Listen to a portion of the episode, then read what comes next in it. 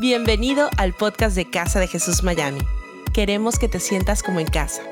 No importa desde qué lugar del mundo nos estés escuchando, sabemos que este mensaje va a transformar tu vida. Siéntete cómodo y disfruta de la siguiente reflexión. Yo quiero que, leamos la historia que nos cuenta en el libro de Juan, capítulo 11. El título de este, de este capítulo es Jesús es la vida.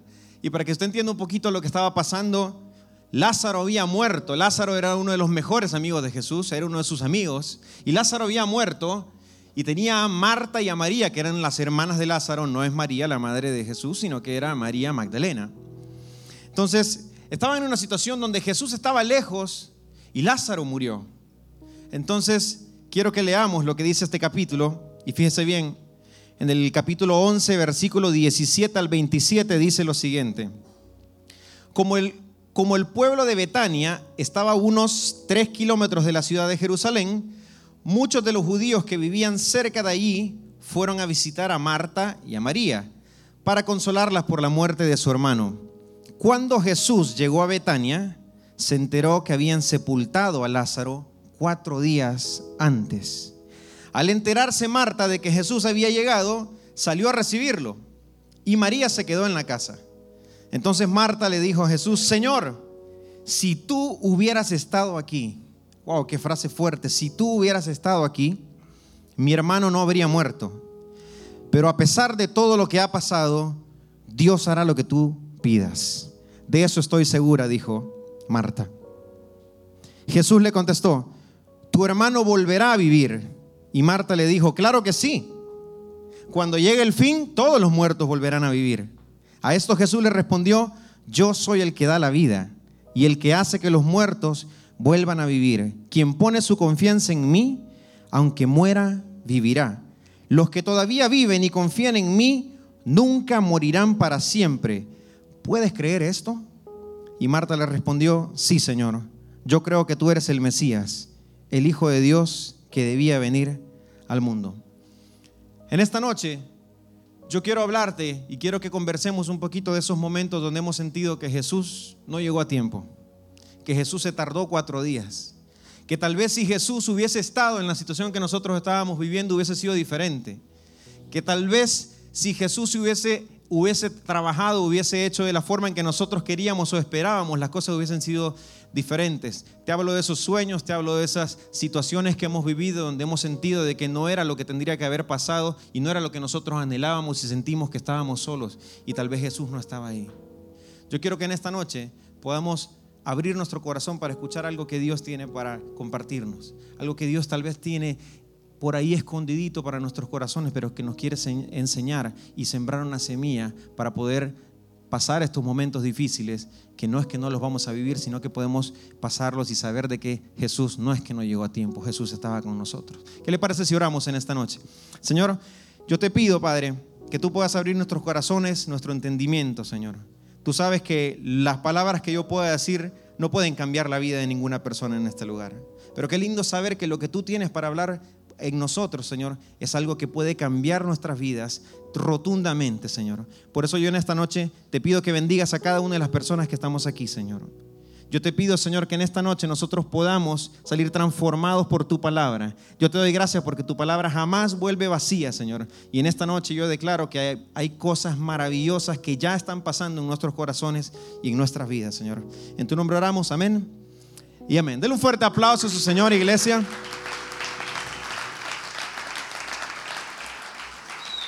No sé si le pasa a usted, pero a mí me pasa mucho de que nosotros a veces vivimos con muchos clichés, con muchas frases que a veces las decimos mucho, pero que a veces no estamos ni siquiera pensando o no, no nos acordamos realmente lo que significan esas frases.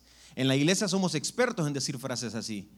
Yo no sé si a usted le pasa, pero el saludo clásico con el que yo me crecí en la iglesia era Dios te bendiga. Dios te bendiga, Dios te bendiga, Dios te bendiga, Dios te bendiga. Y es como que le ibas diciendo a todos así.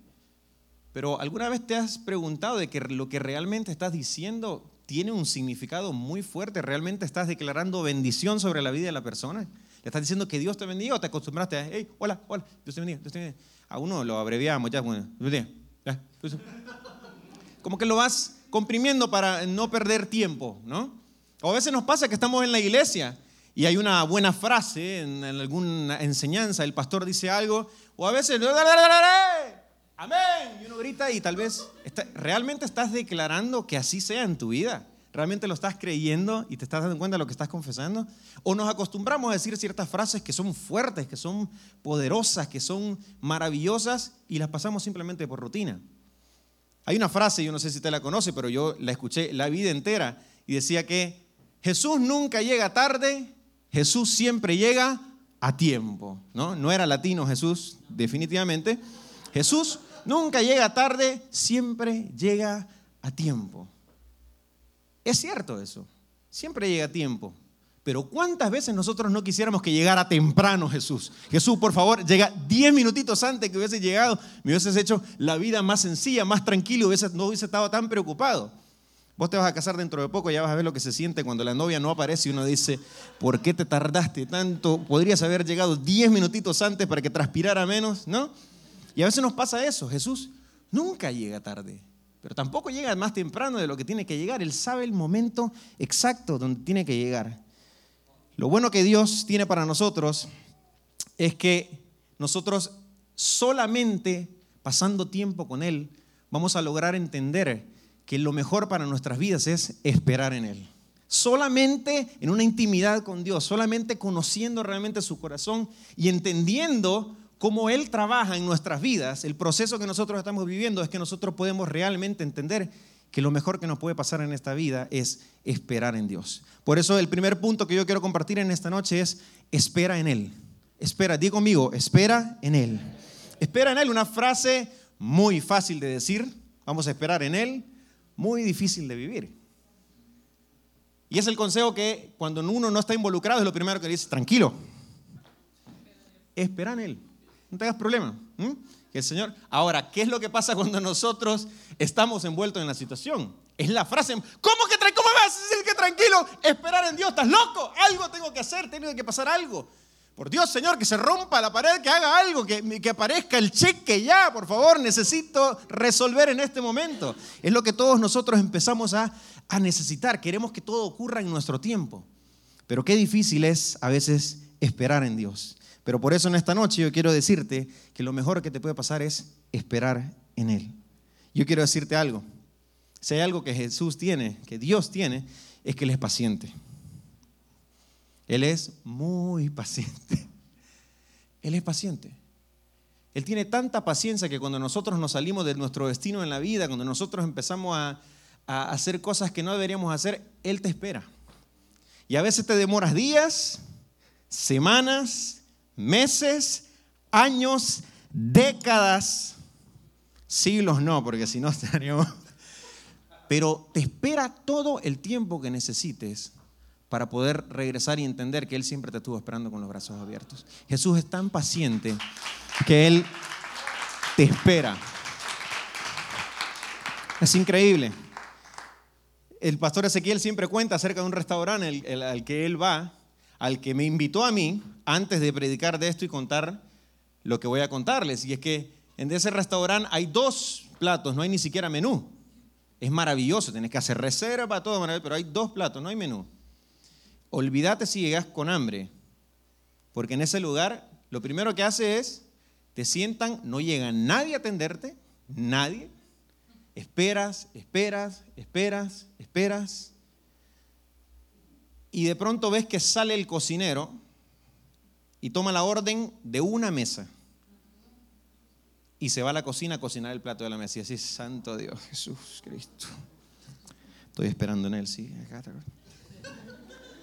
Entonces, si tú llegas con hambre, hermano, más bien llegues bien, bien comido a ese lugar porque te preparan unos ñoquis maravillosos, es impresionante. Pero yo me recuerdo una vez que yo pedí los ñoquis y le dije, bueno, ñoquis, por favor, sí, sí, sí. Entonces, cuando se estaba yendo, se me olvidó pedirle algo de tomar, agua. Entonces, le dije, disculpe, por favor, y me hizo. No hay problema, eh, agua me podría. Bájame por agua, un vaso con agua, no estoy bien. Agua. Entonces, no, no, no.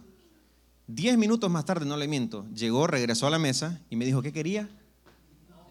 Agua. Ah, sí, ahora se la traigo. y se fue tranquilo y siguió cocinando. Perdón, es que estaba cocinando los ñoquis. Entonces, en ese lugar tienen una frase que jamás se nos va a olvidar y que dice que la comida rápida no es buena y la comida buena no es rápida. La comida rápida no es buena y la comida buena no es rápida. Lo que pasa es que nosotros estamos acostumbrados a que uno llega y en el drive-thru en dos minutos estás afuera. Estamos acostumbrados a hacer algo donde nosotros queremos las soluciones rápido. Hoy especialmente, y, parezco viejo yo cuando digo esto, pero ahora los jóvenes con la tecnología resuelven todo en un botón, puedes hacer transacciones. Yo hay días que se me olvidó hacer un pago y digo, ah, tranquilo, y agarro todos los pagos y en cinco minutos puedes resolver las vueltas que yo recuerdo acompañar a mi papá de banco en banco para pagar con las monedas justo, acá, hacer una fila en el banco para que ahí lleguen y te digan, no, salieron a almorzar. Bueno, hay que esperar acá entonces y después vas a otro banco y empiezas a resolver. Pero nosotros estamos acostumbrados ahora a resolver súper rápido y esperamos que Dios, Jesús, actúe en nuestra vida de la misma manera. Yo vuelvo y te repito, Jesús es paciente. Por eso te digo, tenemos que saber esperar en Dios. Lo único que sí te voy a decir, esperar en Dios no es lo mismo que ser perezoso. Porque hay gente que te dice, no, no, no, no, ¿Qué estás haciendo? ¿Acá esperando en Dios? Ah, sí. Estoy esperando en Dios. ¿Y qué estás haciendo? No, esperando. Esperando, yo tranquilo acá no me muevo. Hay varios que se van a quedar solteros esperando en Dios porque si mientras no te bañes, mientras no dejes de jugar PlayStation, hermano, no va a pasar absolutamente nada. Es muy diferente esperar en Dios, poner tu confianza en Él, que ser un vago. Y en la iglesia a veces somos expertos porque decimos, no, no, no, no, no, no. Eh, eh, ¿Cuándo vas a comenzar a servir en la iglesia? No, estoy orando. Ah, estás orando y disfrazás y disfrazás de espiritualidad algo que realmente tenés que poner en acción. Lo que tienes que empezar a hacer es, hay algo tan milagroso en lo rutinario,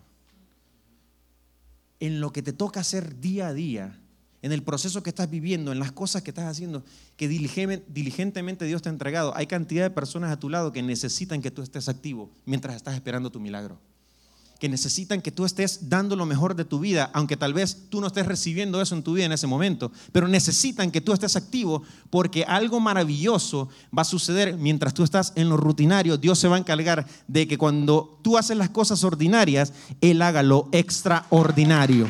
Eso es lo que nosotros necesitamos ver en nuestras vidas. Ser fiel, no quedarte esperando simplemente sin hacer nada, pero sí esperar en Dios. Él tiene mucha paciencia. Nosotros no. Tal vez por eso estemos en esa escuela de la vida de tener que aprender a esperar. Lo segundo creo yo que tenemos, que tenemos que hacer en un tiempo cuando sentimos que Dios no está haciendo o no está llegando al tiempo que nosotros necesitamos es no te preocupes. No te preocupes. No te preocupes. A nadie preocuparte de más le solucionó algún problema en la vida.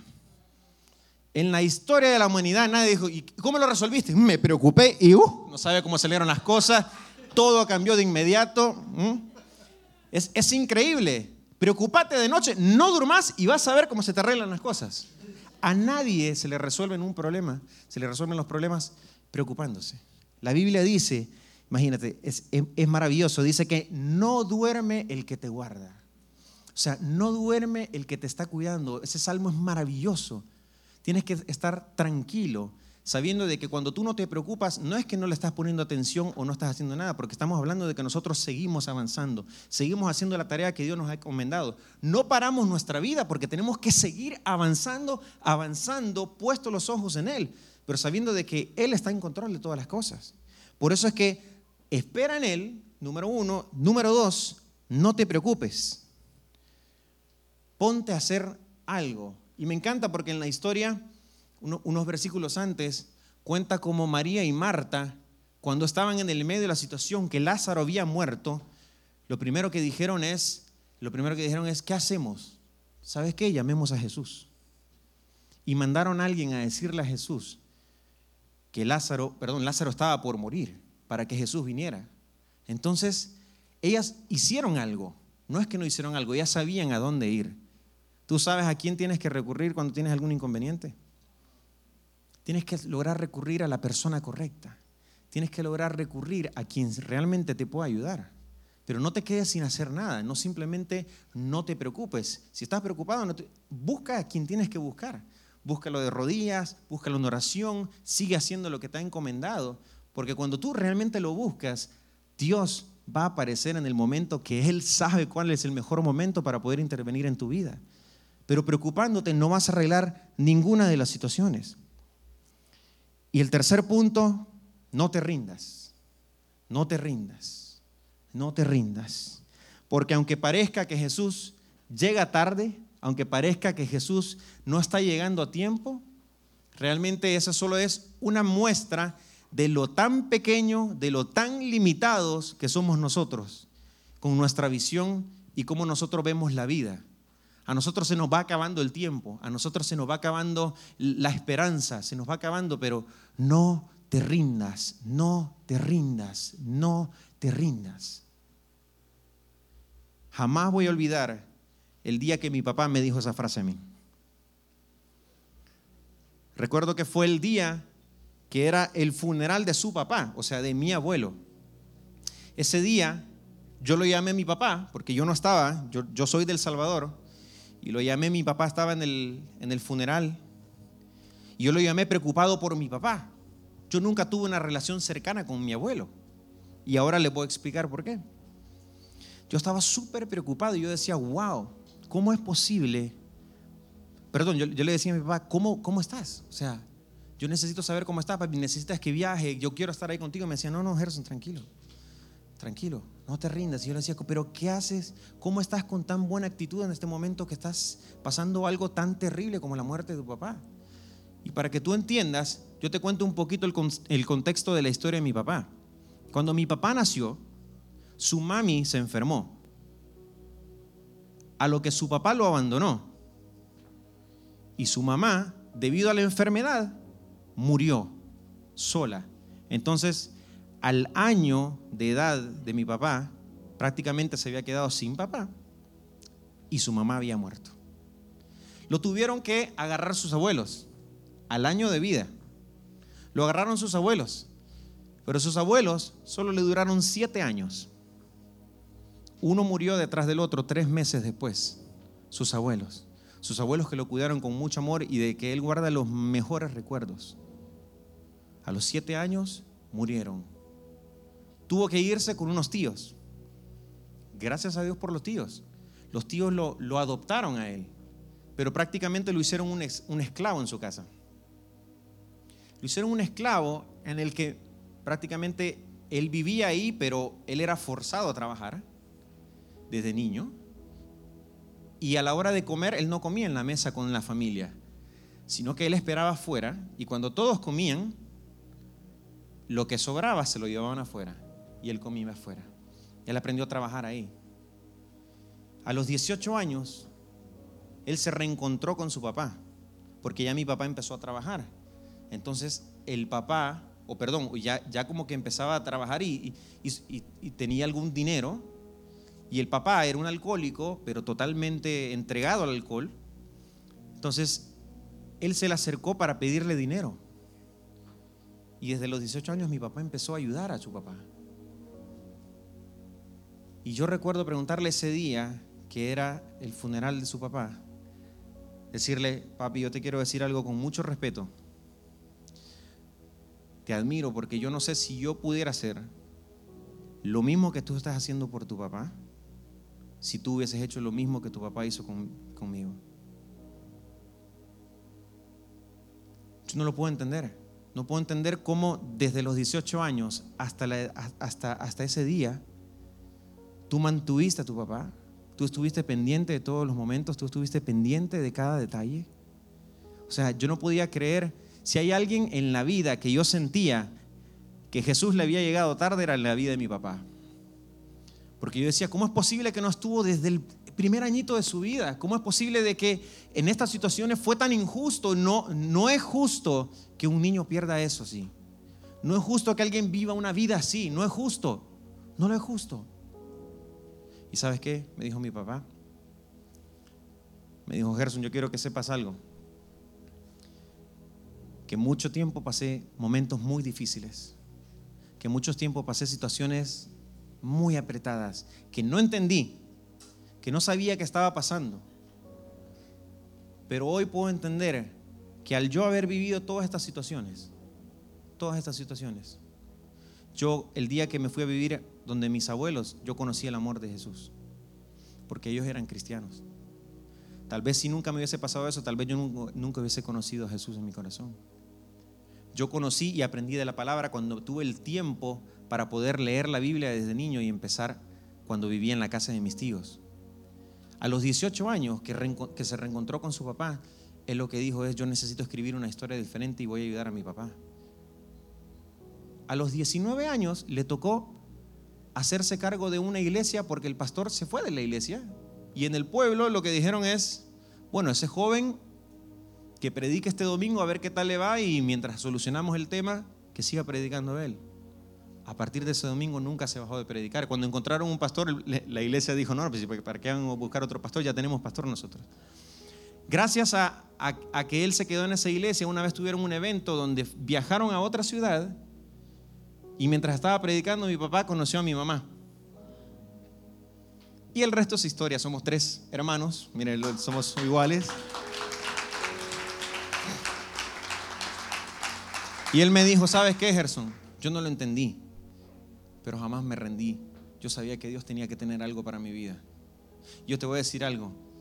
Lo que para mí el principio de mi vida yo estaba destinado al fracaso, yo estaba destinado a tener una vida miserable. Pero hoy te quiero decir que todo eso me llevó para que hoy yo te tenga aquí al frente, al frente mío, pueda ver la bendición de lo que fue conocer, a tu mami, tener la familia y que Dios cambiase totalmente el rumbo de mi vida y me dé una vida que realmente vale la pena, una vida en la que estoy feliz de haber vivido y que no me arrepiento y que hoy disfruto cada momento porque Dios me estaba preparando para algo grande, maravilloso y lo que yo estaba haciendo era confiando en Él, esperando en Él, no preocupándome, pero sabiendo de que no podía rendirme porque Dios estaba ahí presente conmigo. Por eso yo quiero decirte que si vas a vivir en esta vida, así como tenía Marta y María, alguien a quien recurrir, a Jesús, tú no puedes vivir esta vida solo. Tú tienes que saber qué es lo que tienes que hacer. Tú tienes que saber con quién tienes que contar. Tú, quieres, tú tienes que acercarte a Jesús, tú tienes que buscarlo de cerca, tú tienes que estar cerca con Él, tanto que lo conoces, que sabes que Él nunca te va a abandonar, porque yo te dije al principio que Él tiene una debilidad y es el amor que te tiene, el amor que tiene por ti y por mí, que en la canción que estábamos cantando decía que no hay monte que Él no escale para encontrarte, que no hay mentira que no rompa, que no quiebre, no hay situación que Él no se mueva para ir a encontrarte a donde estás, no hay situación, no hay momento en el que estés viviendo que tú no estés acompañado Ahí está Jesús en el medio contigo. Y si tú piensas que Él está llegando tarde, si tú piensas que Él está llegando, no está llegando el tiempo que tú necesitas, yo quiero decirte que no te rindas, que no te rindas. Yo no sé cuál sea la situación que tú has vivido. Yo te cuento un testimonio del que yo he vivido. Yo te cuento lo que yo entiendo de esta palabra que cambió mi vida, que ha transformado y que me da fuerza para poder seguir adelante. Y por eso en esta noche yo quiero transmitirte, no te rindas, no te rindas, no te rindas. Te invito a que te pongas de pie, iglesia. Vamos a declarar y a cantar una vez más en esta canción. Levanta sus manos, iglesia. Para encontrarme a mí. No hay pared. No hay pared que no derrumbes. Tira que no quieres. Para encontrarme. Levanta su mano, iglesia. Cántalo bien fuerte.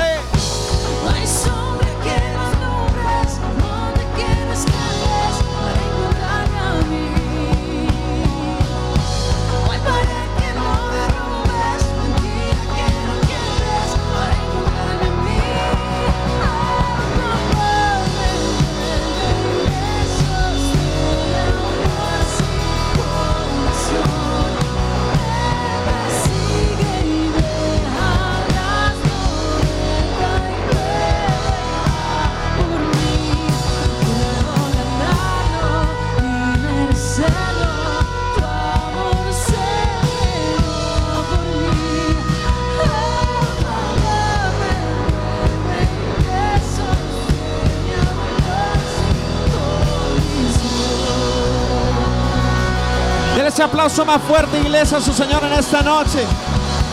Denle ese aplauso más fuerte. Yo declaro en esta noche que sueños son despertados, que las situaciones que creías que están muertas, que aquellas situaciones que sentiste que estabas abandonado, Jesús está ahí contigo. Jesús está ahí contigo. Simplemente no, no te rindas. Denle ese aplauso más fuerte a su Señor, iglesia. Gracias por habernos acompañado en esta enseñanza de Casa de Jesús. Sabemos que te ha sido de mucha ayuda y seguro también lo podrás hacer para tus amigos y familia. Así que te invitamos a que lo compartas en tus redes sociales y a que nos dejes tu comentario en iTunes. Para más información de nuestras actividades o para conocer más de nuestra iglesia, puedes ingresar a casadejesús.com y seguirnos en nuestras redes sociales. Antes de despedirnos queremos declarar bendición sobre tu vida. Que el Señor te bendiga y te guarde, que Él haga resplandecer su rostro sobre ti, que tenga de ti y de nosotros misericordia y que ponga en tu vida paz.